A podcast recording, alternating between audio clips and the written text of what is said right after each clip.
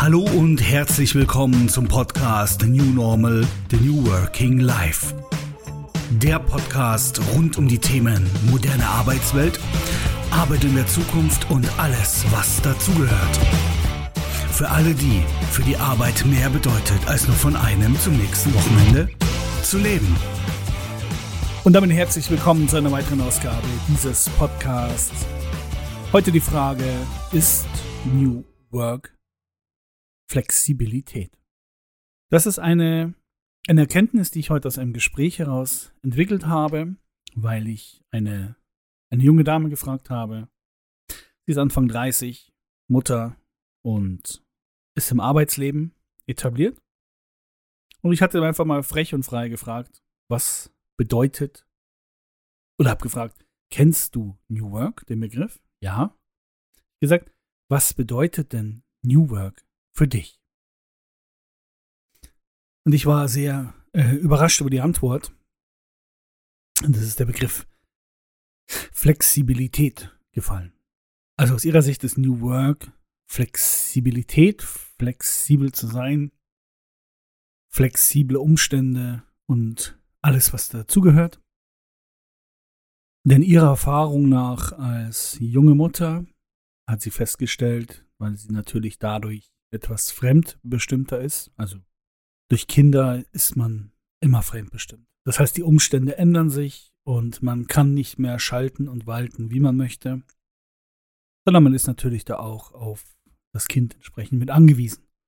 Also von daher, der Begriff Flexibilität war das für sie, was sie mit New Work verbindet. Und ich glaube, ich behaupte zu glauben, dass das für viele ein Aspekt ist, um dieses Thema New Work entsprechend Ausdruck zu verleihen. Flexibilität. Man spricht ja auch von flexiblen Arbeitsplätzen, flexiblen Raumkonzepten, flexiblen Nutzen. Und das sind natürlich alles Aspekte, die den ersten Anschein erwecken lassen, als dass Flexibilität das oberste Gut von New Work ist. Also sprich von der New Work Bewegungstheorie nach Friedhof Bergmann. Also hatte ich mir dahingehend Gedanken gemacht, okay, wie oder mit welchen Fragen kann ich denn auch herausfinden, was sie damit wirklich, wirklich meint? Also habe ich sie mal gefragt, okay, Flexibilität, kannst du mir das bitte mal etwas genauer beschreiben? So jetzt auf deinen Alltag, auf dein tägliches Doing, was bedeutet es dort? Sie erklärte mir beispielsweise, sie ist mehr der Morgenmensch, das heißt, wenn sie flexible Arbeitszeiten hat, kann sie demnach besser ihre fokussierten Arbeiten steuern, also das, wo sie wirklich ihre Aufmerksamkeit besser braucht, oder aber auch für kreative Prozesse, wo sie sich entsprechend zurückziehen kann. Das heißt, sie hat die flexible Zeiteinteilung dort als Beispiel gebracht. Und der spannende Aspekt ist ja, dass sie auch gesagt hat, und gegen Nachmittag mache ich dann immer ein kleines Päuschen, weil da bin ich dann durch und kann mir das auch entsprechend mit einteilen.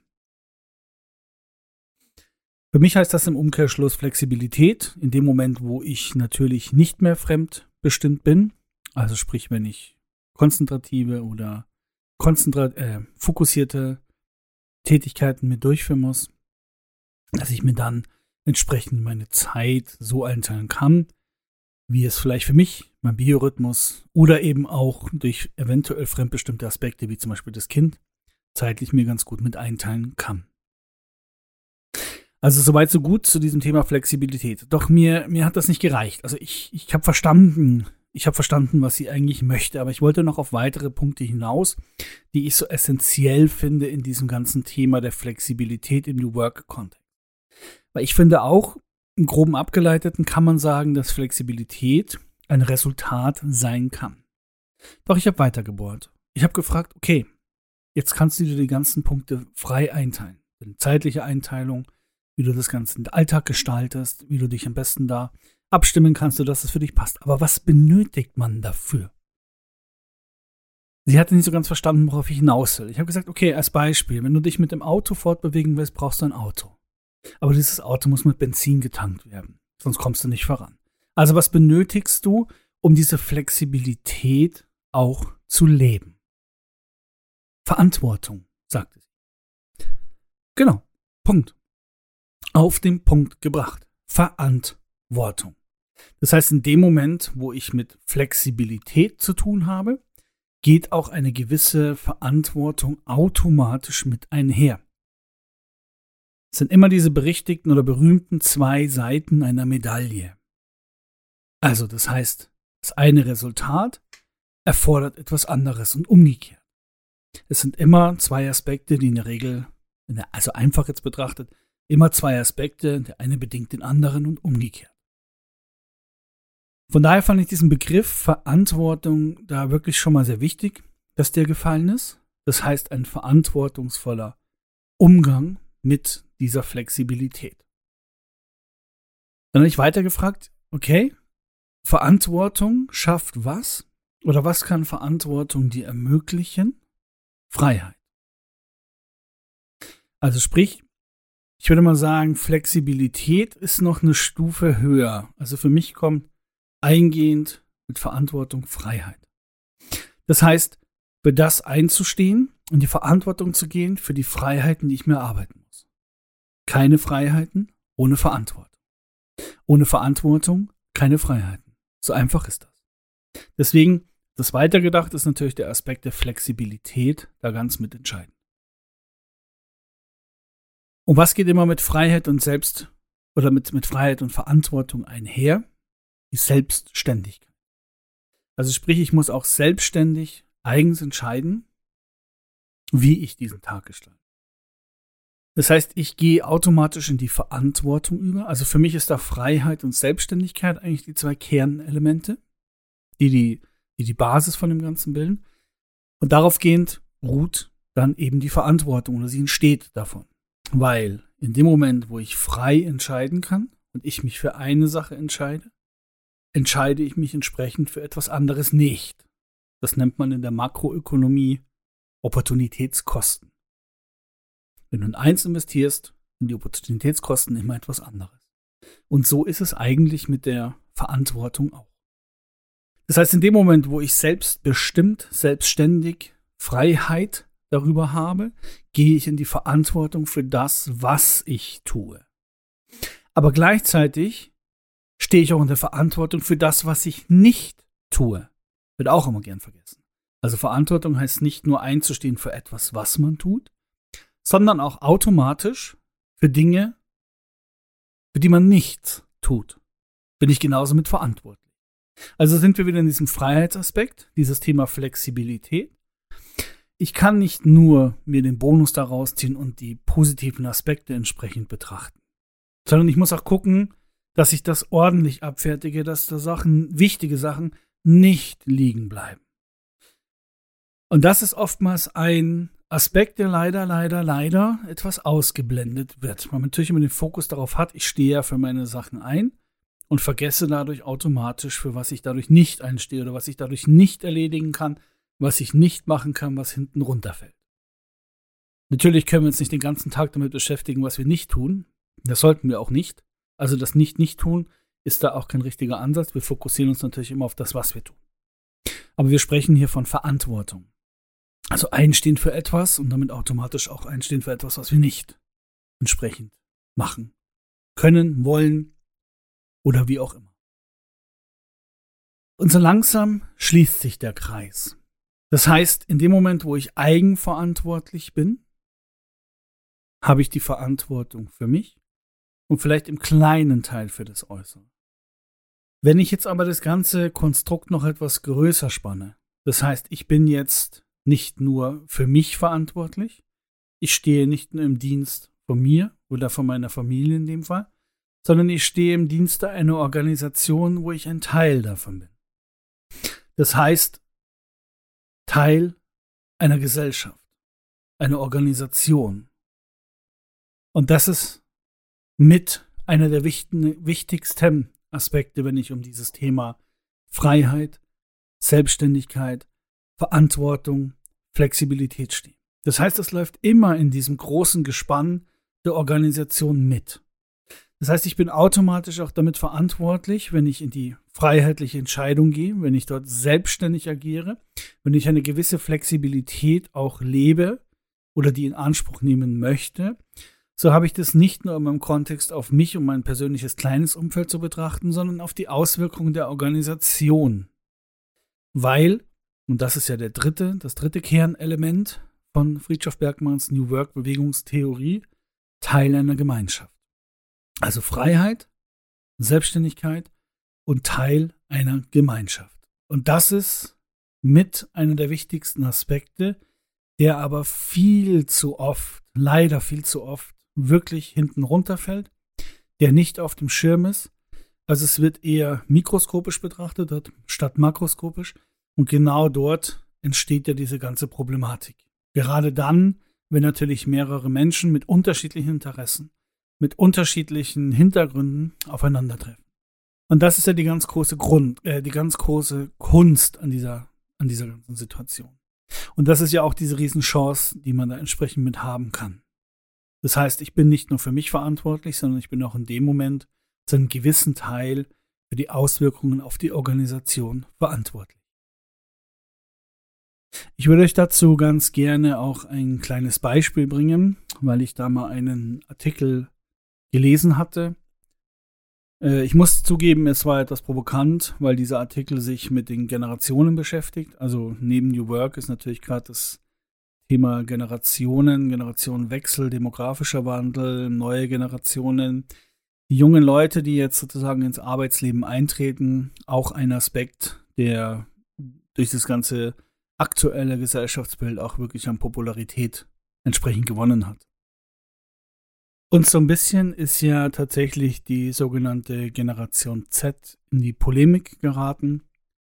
Also Gen Z werden da teilweise leider etwas in den Kakao oder durch den Kakao gezogen, weil sie einfach, ich glaube, missverstanden werden, beziehungsweise vielleicht auch aus Grund fehlender Reife diese Aspekte noch gar nicht mit betrachten können.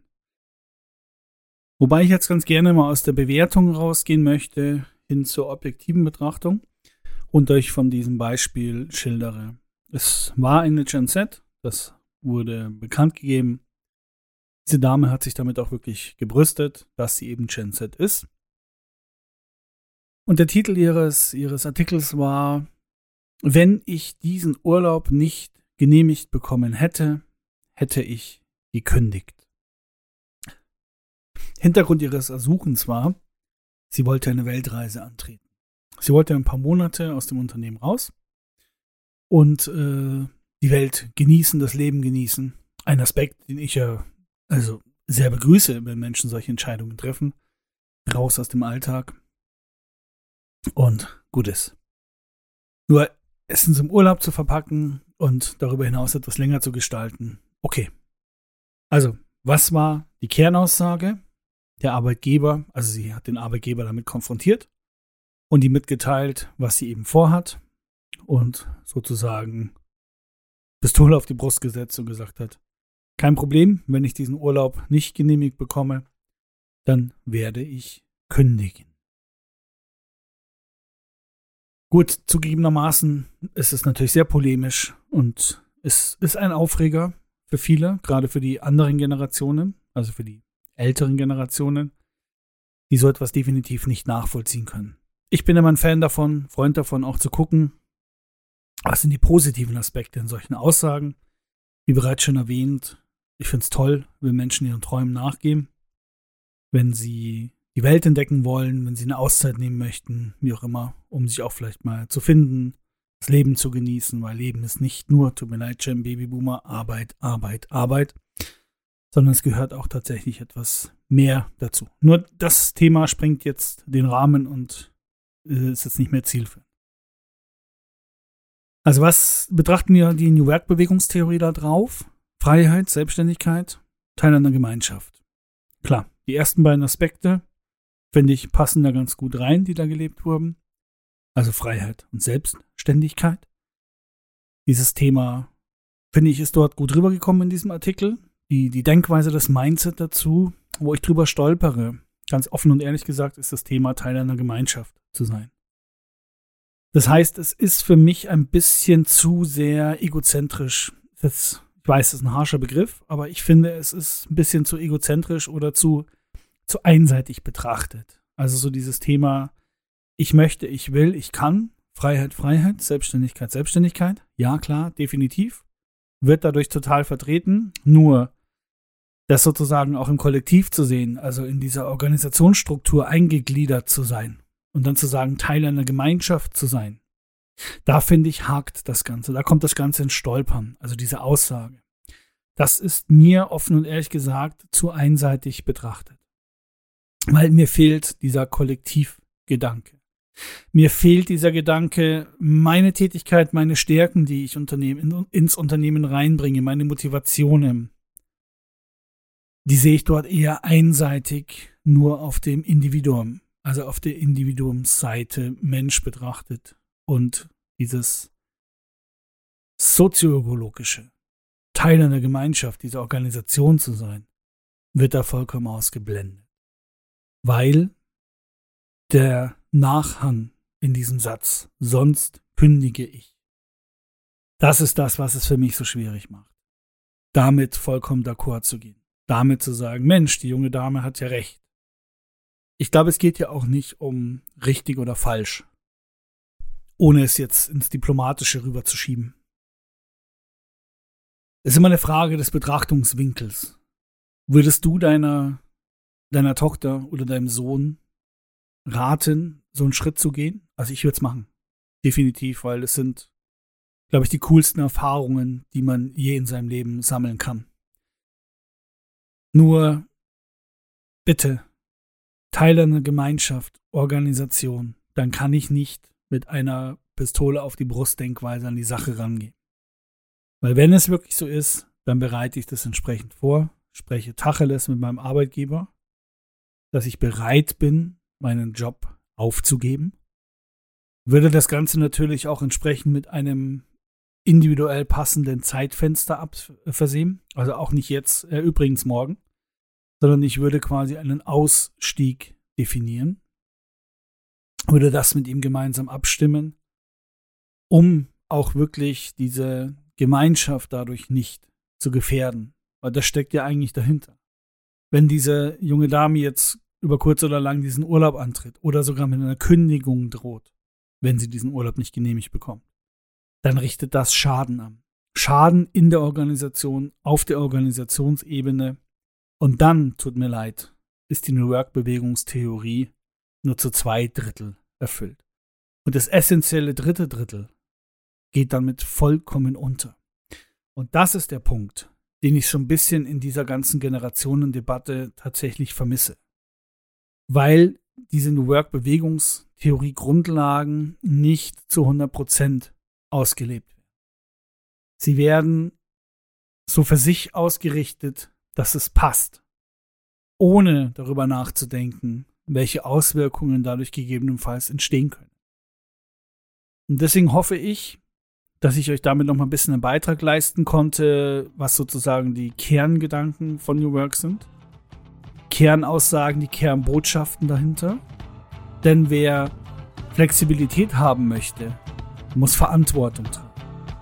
Er muss mit den Freiheiten umgehen können und er muss das selbstständig managen.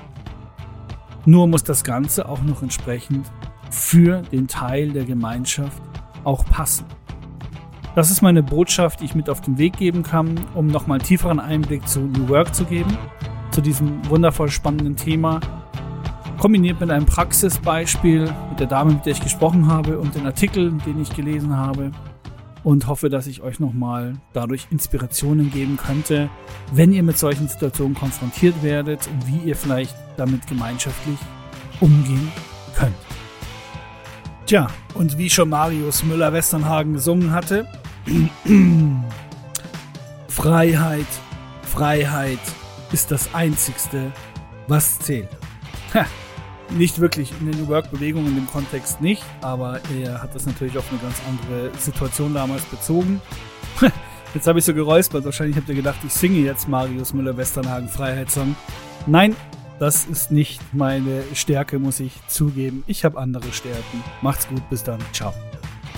Vielen Dank, dass ihr diesen Podcast euch angehört habt. Ich würde mich freuen, wenn ihr den Podcast abonniert, an eure Freunde, Familie und Kollegen weitergebt, damit wir alle einen positiven Beitrag zum Thema New Work leisten können und ein guter New Worker werden.